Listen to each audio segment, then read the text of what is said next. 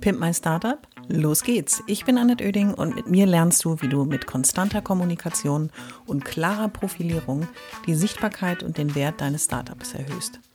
Ich bin Expertin für Unternehmenskommunikation, Selbstunternehmerin und berate seit vielen Jahren Startups. Mit diesem Podcast bekommst du immer am Montag und Mittwoch in einer kurzen Folge meine sofort umsetzbaren Profi-Tipps aus 25 Jahren Erfahrung. So sparst du Zeit und nimmst deine Startup-Kommunikation selbst in die Hand. Los geht's! Alle wichtigen Infos zur Folge und mir findest du in den Shownotes.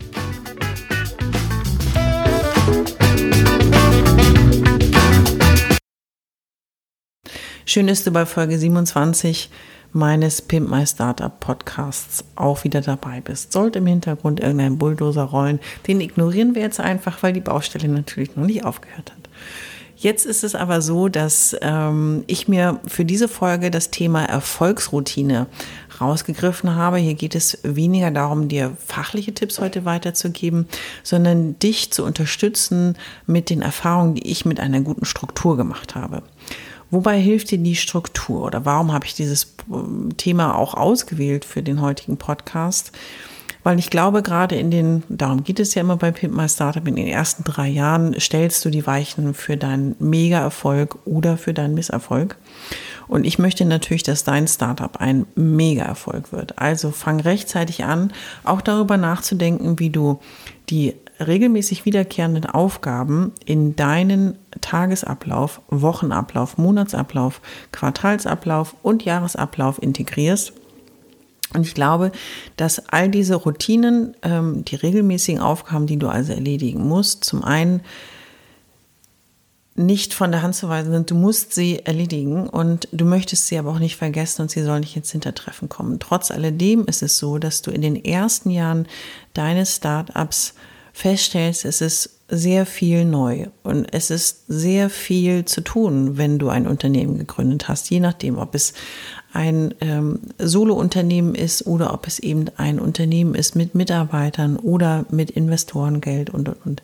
Es sind viele neue Tätigkeiten, wenn du nicht so wie ich als BWLer startest, wo wir quasi qua äh, Studium und der beruflichen Erfahrung, die mich zum Glück unterstützt und äh, gestärkt hat in, diesem, in, in dieser Entscheidung, mir auch viel mitgegeben hat, ähm, was die verschiedenen administrativen Tätigkeiten betrifft und Aufgaben betrifft. Aber es ist für viele eben neu, die mit einem technischen Hintergrund, IT-Hintergrund oder auch ähm, Ingenieurshintergrund ein Startup gründen und für viele ist dann gerade der Teil der Administration, alles das, was mit Wirtschaft und Zahlen und ähm, ähnlichem zu tun hat, doch eine Herausforderung.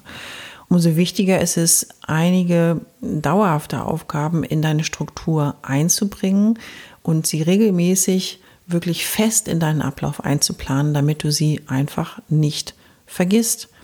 Und diese Regelmäßigkeit, die du entweder in dein Projektmanagement-Tool einplanst, in deinen Kalender mit regelmäßigen Terminen, auch Blogs, damit du auch Zeit dafür hast, hilft dir mehr Sicherheit auch zu gewinnen. Mehr Sicherheit, ah ja, stimmt, jetzt habe ich ja wieder die Aufgabe. Zum anderen aber auch Sicherheit, je öfter du eine Aufgabe ausführst, umsetzt, aber auch durchdenkst, wirst du Sicherheit im Umgang mit dieser Aufgabe gewinnen und es hilft dir, die Aufgaben nicht aus den Augen zu verlieren, aber sie auch mit mehr Bewusstsein regelmäßig auch ins Auge zu fassen.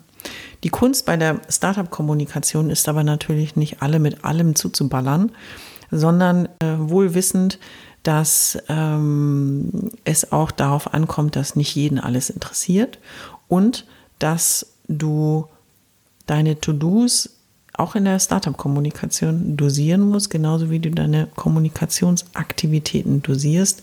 Und das hängt davon ab, mit welchen Stakeholdern, mit welchen Zielen, mit welchen Maßnahmen du auch unterwegs bist. Und ich möchte dir wie in jeder Folge ein paar praktische Tipps mit an die Hand geben, damit du dich mit dem Thema Struktur, wie strukturiere ich meine Aufgaben und speziell wie strukturiere ich meine Startup-Kommunikationsaufgaben, ein bisschen sicherer fühlst und lass dich da an meinen Erfahrungen teilhaben. Heute sind es insgesamt vier Tipps Und die sind eigentlich daran angelehnt, wie so dein Planungsrhythmus im Laufe des Jahres ist. Wir fangen an mit dem Tipp Nummer eins. Das heißt, setz dir ein großes Ziel für das Jahr, setz aber nicht am 1.1. Äh, das, das Ziel, ich möchte große Popularität erreichen, ich möchte eine große Reichweite bekommen, ich möchte Vertrauen aufbauen, Glaubwürdigkeit aufbauen, mein Image auch prägen in der Öffentlichkeit und bei all meinen Partnern, mit denen ich in meinem Startup zusammenarbeite, sondern mm, beziehungsweise und dann guckst du am Ende des Jahres nach 365 Tagen drauf und sagst dann, ah ja, habe ich nicht erreicht. Hm hätte ich vielleicht mal im Laufe des Jahres draufschauen können. Das ist eben eine der Erfahrungen. Teile dein Jahr, zwar äh, gibt dir ein großes Ziel für das Jahr, aber teile dein Jahr eben auch in Etappen ein, sodass du beispielsweise quartalsweise schaust, wo stehe ich denn mit meinem Ziel. Das heißt, du hast dir äh, vertrauensbildende Maßnahmen, sagt man ja so schön, äh, vorgenommen. Das heißt, wie baust du dieses Vertrauen auf? Wie schaffst du diese Zuverlässigkeit durch regelmäßige Kommunikation an der richtigen Stelle? Und wo brauchst du Zuverlässigkeit? Selbstverständlich bei all deinen Partnern, die mit dir zusammenarbeiten und die entweder dir Geld geben oder denen du Geld gibst. Weil in beiderlei Richtungen ist es wichtig, zuverlässig zu sein und Vertrauen aufzubauen. Vom Jahresplan abgeleitet kommen wir zu Tipp Nummer zwei, nämlich die Monatsplanung. Der Monat hat ja in der Regel vier Wochen, manchmal auch fünf, aber meistens ja vier. Das heißt, ähm, den, das Monatsziel, also das Jahresziel in ein Monatsziel runterzubrechen, ist der nächste Schritt und zu sagen, was ist denn jetzt so das Ziel für diesen Monat? Und anhand deiner Jahresplanung und Aktivitätenplanung kannst du das ja relativ leicht ableiten, was denn deine Ziele für den Monat sein können. Ein wiederkehrendes Monatsziel ist bei vielen ein Newsletter zu erstellen oder einen Sales-Ticker. Das heißt, deine Vertriebspartner, deine Vertriebsmitarbeiter, je nach Konstellation, auch über neues Produktfeatures oder ähnliches auch zu informieren und auch die, diejenigen, die für deinen Erfolg mit zuständig sind, das heißt mit daran arbeiten, Zuständig bist du natürlich für den Erfolg, aber die anderen arbeiten daran mit, auch regelmäßig zu informieren. Das heißt, wenn es neue Informationen gibt zu deinem Produkt, zu deiner Dienstleistung, ist eine Monatsroutine beispielsweise den Newsletter mit Informationen zu füllen. Viele haben vielleicht auch einen Business-Podcast, das heißt, der Podcast muss mit Informationen gefüllt werden. Und im internen, in der internen Kommunikation, gerade wenn du Mitarbeiter hast, werden die, ich will nicht sagen vergessen, aber sie haben bei einigen Startups nicht von vornherein die allerhöchste Priorität, aber es sind all die, die auch jeden Tag an deinem Erfolg mitarbeiten. Also informiere die Mitarbeiter über aktuelle Themen, Entwicklungen durchaus monatlich. Sie werden es dir danken. Die Monatsplanung hat noch einen Vorteil. Du kannst vier Wochen einmal durchplanen. Plane bitte auch am Ende des Monats einen Review, Rückblick, ähm, Auswertung ein, sodass du dann in der Planung für den nächsten Monat diese Erkenntnisse mit einfließen lassen kannst. Das ist ganz wichtig, denn die Monatsplanung bietet dir die Möglichkeit, etwas fein zu justieren und dich auch auf neue Entwicklungen einzustellen, wohingegen in der Jahresplanung dass manchmal der Abstand zu groß ist, aber die Monatsplanung bietet dir, gerade wenn du einen Rückblick einplanst, immer die Möglichkeit, fein hier und dort anzupassen, um immer besser zu werden. Kommen wir zu Tipp Nummer drei, das ist nämlich die Woche. Und die Woche hat, ähm, wenn du eine fünf Tage Arbeitswoche hast, hat sie also fünf produktive Tage, mit denen du operieren kannst. Meine Empfehlung ist immer den Montag. Alle kommen immer am Montag an, äh, arbeiten hektisch an ihren E-Mail-Accounts und sind bis mittags erstmal voll im Wahn. Ich halte das für einen Fehler. Ich glaube, das Wichtigste ist in diesem Moment einmal sich zu überlegen, was ist mein Ziel für diese Woche. Anhand einer allgemeinen großen, weit gefächerten Planung kannst du dann deine Themen zum einen, die du dir setzt, die nicht von außen bestimmt sind, sondern die du dir setzt für diese Woche einplanen. Sollten nicht zu viele sein, denn in der Regel, das wirst du auch feststellen, je weiter du in die Selbstständigkeit fortschreitest, viel ist eben auch von außen bestimmt. Das heißt, deine Kooperationspartner haben Fragen, Ideen, Probleme. Deine Mitarbeiter haben Themen, die sie mit dir besprechen wollen. Und trotz alledem, bei all dem Wust, der manchmal so im, dem einen oder anderen Tag umgibt, ist es wichtig, das Ziel, was du dir gesetzt hast, im Blick zu behalten. Nimm also den Montagmorgen, setz dir für die Woche ein Ziel, deine Ziele. Das entscheidest du natürlich, wie viel das sind.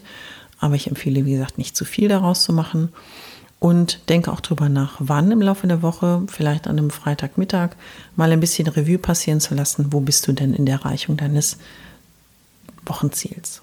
Du ahnst es schon, Tipp Nummer vier hat was mit dem Tag zu tun. Und ich bin zum einen Scrum Master, zum anderen bin ich aber ein Freund davon, mit Menschen zu kommunizieren. Und damals, als ich noch äh, Teil eines äh, Konzerngebildes war, war es immer wichtig, sich mit den Mitarbeitern auch jeden Tag abzustimmen. Denn in der Kommunikation wie auch in deinem Unternehmerdasein passiert jeden Tag relativ viel, so dass man sich jeden Tag wieder gemeinsam neu justieren muss.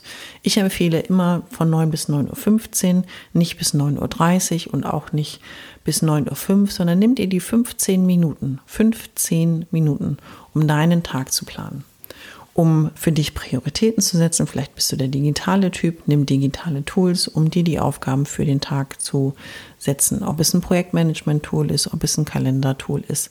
Nutze das, was dir hilft. Aber nutze die Zeit, wenn du ankommst und sagst, was ist heute mein Ziel. Danach kommt eh der E-Mail, Social Media, was auch immer, Informationswahnsinn, der in der Regel äh, eine ganze Menge an äh, Action in deinen Tagesablauf bringt. Aber du hast dir für dich schon mal die Ziele gesetzt, die wichtig sind. Und schon sind wir am Ende dieser Podcast-Folge angelangt. Das heißt, für dich da plane dein Jahr, plane deinen Monat, plane deine Woche und plane deinen Tag.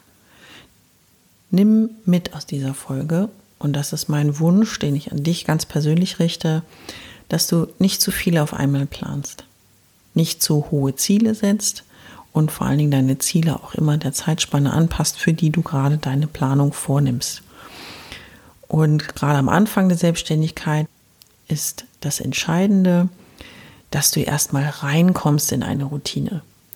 Und dann passt du Stück für Stück das an. Ich habe da auch angefangen und habe viel ausprobiert, was hilft mir, was unterstützt mich, was unterstützt mich nicht, das habe ich wieder weggelassen.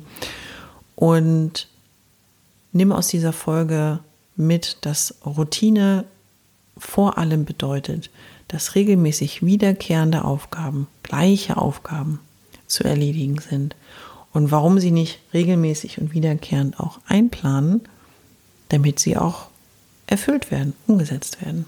Und dann wünsche ich dir viel Erfolg dabei und sag mal, los geht's. Ich hoffe, es hat dir gefallen und du bist durch meine Tipps ein wenig schlauer, aber vor allem mutiger geworden. Ich freue mich, wenn du meinen Podcast abonnierst und so ab jetzt keine Folge mehr verpasst. Immer montags und mittwochs. Und wenn es dir gefallen hat, schreib mir gerne eine Bewertung und gib mir 5 Sterne.